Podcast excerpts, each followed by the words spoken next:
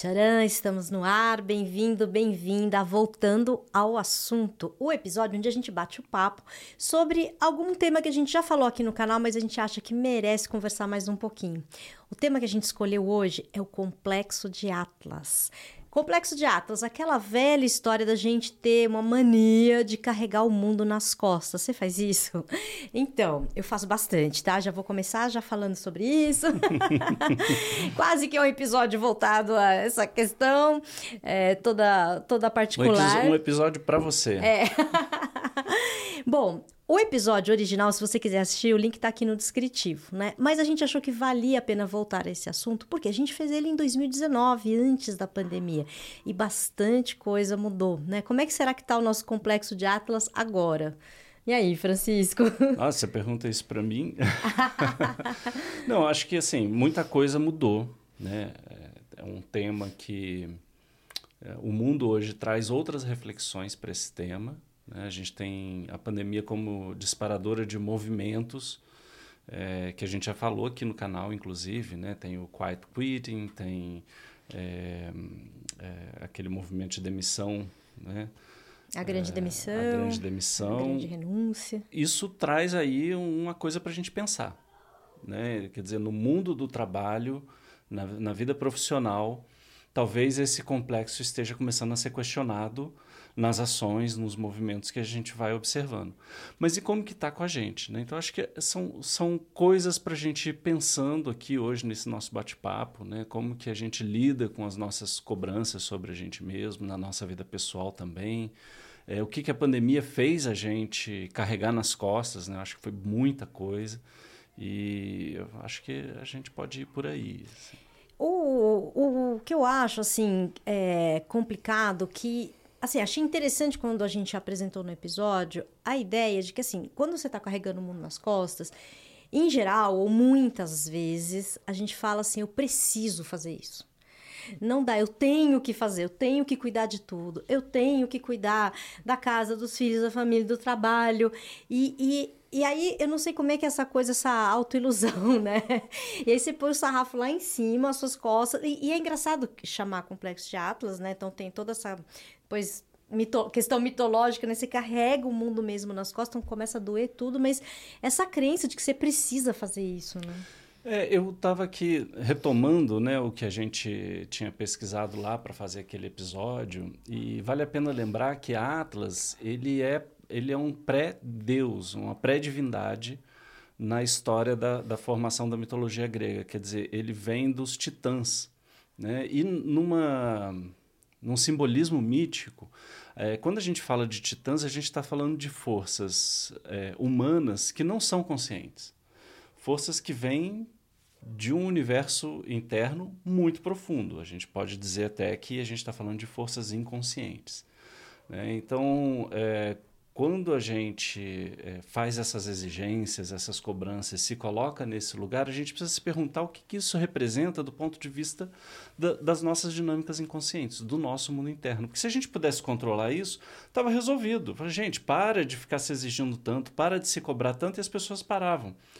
Mas a gente não consegue. E se a gente não consegue, é porque tem alguma coisa para além da consciência que a gente precisa investigar. Né? Então a gente está falando de uma característica humana muito profunda e que, de certa maneira, pode não ser na vida pessoal, na vida profissional, mas em algum lugar você se cobra, você se exige. Né? E, e o que, que tem a ver com isso? De onde, o que, que esse complexo fala da nossa humanidade, dos nossos sofrimentos como espécie, como ser humano, né? É, eu acho que é por aí que a coisa vai. Não é algo que a gente escolheu fazer. É, eu lembro que eu fiquei bem impactada, assim. Por quê? Porque conscientemente, não, eu estou fazendo o que tem que ser feito, olha que importante, né? Eu preciso, sou eu que dou conta disso.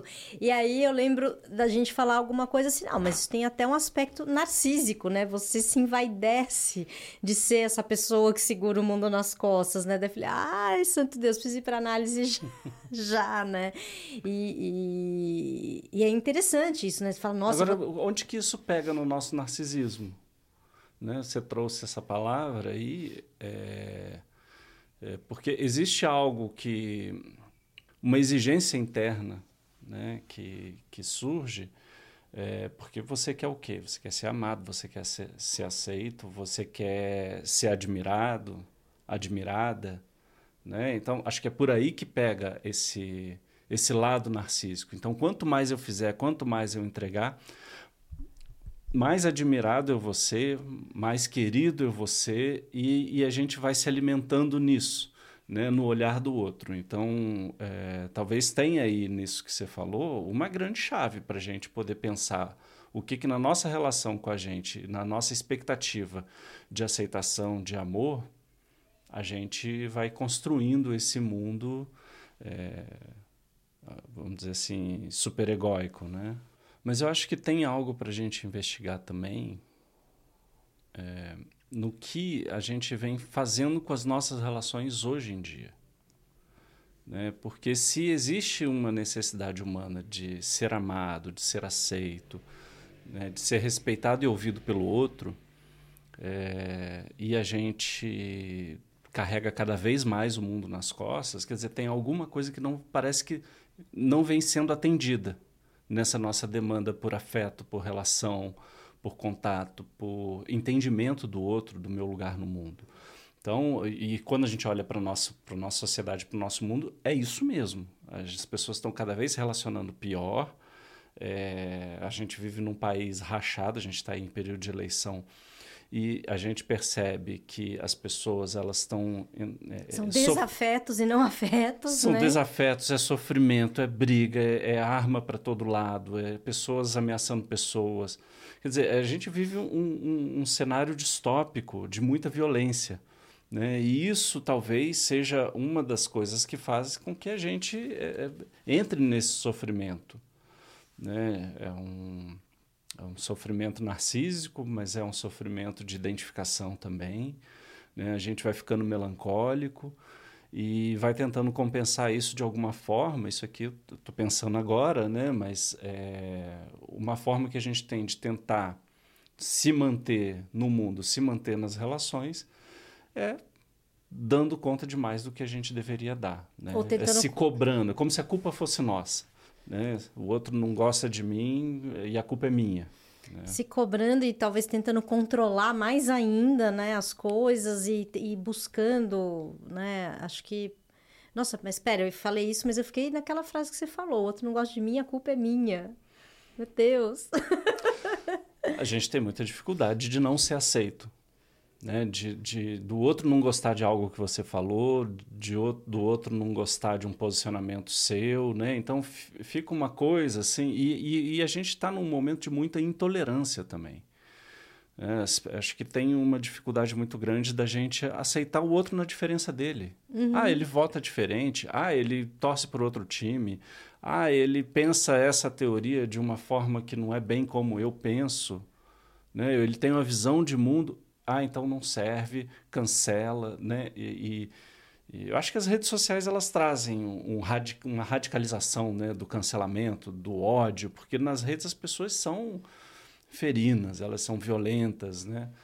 É, e essa superexposição também né, do mundo atual, acho que vai colocando a gente em lugares de comparação e lugares de sofrimento e de intolerância que vão acirrando essas, essas culpas, esses sofrimentos. Né? Acho que também num lugar em que a gente vai se sentindo muitas vezes inferior ao outro, e aí você tenta fazer mais. Ah, aí... mas o outro tem mais seguidores do que eu. Aquele post teve mais likes do que o, o meu post, é... o vídeo dele é mais visto do que o meu. E aí você também entra nesse processo. Eu preciso fazer mais, né? Olha pra... como ela tá magra. É.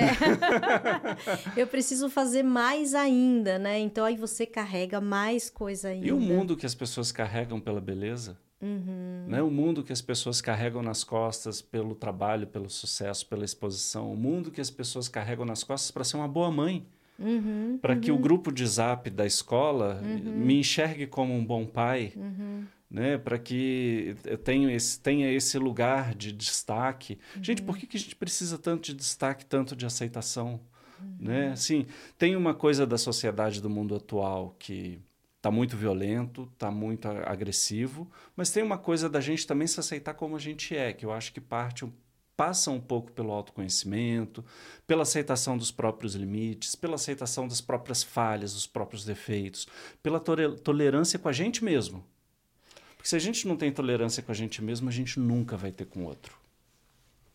Gente, eu não sei se eu continuo o episódio, se eu paro e ligo pro meu analista, que eu preciso conversar com ele porque eu me identifico tanto com essas questões, né? E é engraçado, porque eu decidi ser palhaço, e o palhaço é aquele que, né, quer ser amado, né? Tem um monte de coisa, né? Quando você vai ver a teoria do palhaço, quando você vai ver é, né, o, o, arquétipo, né, a função dele social, né?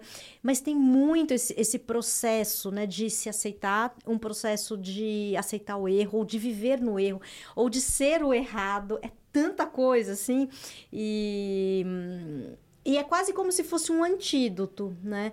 Mas é, é, eu tô aqui pensando, né? Um antídoto, mas que ainda assim depende de muito trabalho. É muito trabalho interno tudo isso. Aí você falou, ah, passa um pouco pelo autoconhecimento, eu diria, passa muito pelo autoconhecimento. É que eu não quero desanimar o pessoal. não, gente, olha, é o seguinte, como sempre, né? É trabalho, mas pode ser bom, pode ser ótimo. A gente acredita tanto nisso, né? Sim, sim. Não, e a gente teve a pandemia, né? Que eu acho que de alguma forma coloca algumas questões para a gente pensar que são muito interessantes, que a gente vem discutindo, vem debatendo aqui no canal. Né? Por exemplo, o movimento Quiet Quitting, é, o movimento da grande demissão, né? São movimentos que falam de pelo menos um lugar na vida parece social onde esses movimentos vão apontando para uma saída desse lugar do complexo de Atlas. Quer dizer, na vida profissional, a vida profissional começa a ser medida a partir do quanto de, de bem-estar que ela me produz e não do quanto que eu tenho sucesso nessa vida. Deixa eu só então fazer uma, uma pausa aqui. Para quem não viu, não ouviu, né? O Quiet Quitting é um movimento em que as pessoas estão trabalhando aquilo que foi combinado, né? Então elas não estão se matando mais de trabalhar, né? A grande renúncia, né? Ou demissão. A grande é o... demissão, é. É, que tem. Né? A gente discutiu depois dar uma olhada nos episódios os nomes que deram para esses movimentos que a gente precisa desconfiar desses nomes. Mas é um movimento também assim, eu não vou, né? Vou sair do meu trabalho, vou procurar outra coisa. Então, acho que sim, né? Concordo totalmente, assim, assim, em algum lugar. E algumas pessoas já estão questionando para que que eu estou fazendo isso, isso né? Esse isso. mundo nas costas que me pesa tanto, que me achata, né? Uhum. Eu vou começar a recusar isso. E a pandemia acho que trouxe isso, né? Um, uma, acho que foi um choque tão violento a pandemia. Acho que teve aqueles meses ali, sobretudo no início, onde a gente começou a, a gente fez um isolamento social e a gente começou a acumular as tarefas da casa, quem estava fazendo home office, né? quem teve esse privilégio, tinha o trabalho, tinha as tarefas da casa, isso ficou acumulado, a gente perdeu uma série de facilidades da vida, então a vida ficou realmente muito pesada e a gente carregou muita coisa na, nos ombros. E eu acho que esses movimentos que vêm no pós-pandemia, ou no, no mundo pós-vacina, é, são movimentos que falam de um, um pouco desse peso que a gente vai deixando pelo caminho. Né? Realmente, é, o questionamento que me parece que esses movimentos trazem é assim: por que, que a gente precisa carregar tanta coisa por esse mundo que também não, não, não tem dado tanto retorno? E eu acho, eu acho que também outra coisa que a pandemia fez foi botar a gente bem diante da morte, né? E as pessoas se perguntarem: peraí, pode ser comigo, poderia ser hoje, e o que, que eu estou fazendo da minha vida, né? E eu acho que isso também, assim, é. quando você fala do começo da pandemia, eu acho que foi uma avalanche de gente repensando, né? Assim, é, não, peraí, se isso pode acontecer, né? Será que eu estou levando a vida que eu queria levar, né? Eu acho que sim, acho que você toca num ponto muito, muito central disso tudo. Né? Porque o, o complexo de Atlas ele significa um custo ele, é ele traz um custo psíquico, ele traz um custo emocional, ele traz um custo até físico. Né? A gente às vezes fica com dores, a gente sofre lesão por esforço repetitivo. Isso é fruto desse. Hérnia de disco. Hérnia de disco. Isso tudo é fruto dessa superexigência. Né? As pessoas destroem o próprio corpo com procedimentos que dão errado, com é, suplementos. Ou dão certo, mas fazem procedimentos, né? É, tem um custo. Tem, tem um custo. custo. de qualquer maneira, né? Assim, nada contra fazer o procedimento, mas o problema é quando isso der errado, quando essa super exigência se transforma em algo que prejudica a vida, né? Porque tudo bem, a gente tem um superego, a gente vai ter que lidar com cada um com o seu e, e ele pode ser bom, ele pode ser organizador, ele, a gente precisa disso para não sair na rua fazendo loucura, né? para a gente ter um convívio social. É importante que isso exista, mas até que ponto isso me faz mal, até que ponto isso me prejudica e até que ponto isso me organiza. Né? Existe aí um, um lugar saudável e aí, de novo, acontecer. me vem aquela história é, que eu estava falando agora, que é a gente não perceber que está sendo prejudicado, que a gente mesmo está se prejudicando por essa, né? Porque você vai comprando uma ideia de que não, eu, eu tem que ser eu. Passa eu muito preciso... pelos ideais, né? Isso, eu preciso fazer, e se eu não fizer, não vai dar certo, e se eu não tomar conta, e você vai se alimentando de uma história que você está contando e não percebe esse mal. O que também me fez pensar que a gente tem que fazer um voltando ao assunto sobre o superego. Lembra? A gente tem um episódio sobre isso que é muito legal. Uhum. A gente não precisa explorar tudo agora, a gente fala no próximo, que é muito interessante essa relação. Né? Que ele pode me organizar, mas ele também pode ser. Opressor. O chicotinho aqui, tirânico, ó. violento. Né? E eu acho que passa um pouco por isso, né? Da gente poder se entender melhor e negociar melhor a nossa relação com a nossa vida, com o nosso mundo. Uhum. Né? Que o mundo não está negociando com muita facilidade, então a gente precisa saber negociar melhor. Né? Uhum. E você? Eu não sei você, mas eu, eu já posso dizer que o meu é esse superego bem tirânico. Como é que você está aí do outro lado, ouvindo tudo isso que a gente está falando? O que, que você está carregando nas costas? Depois da pandemia aumentou? Como é que você está refletindo sobre isso? Como é que você está lidando com as exigências do mundo de hoje? Esperamos que você tenha curtido, comentários, conversa com a gente. A gente gostaria muito de ouvir o que, que você está pensando aí do outro lado, tá bom? Muito obrigada. É isso, Francisco? É isso, muito obrigado. Até o próximo, voltando ao assunto. Até o próximo. Até. うん。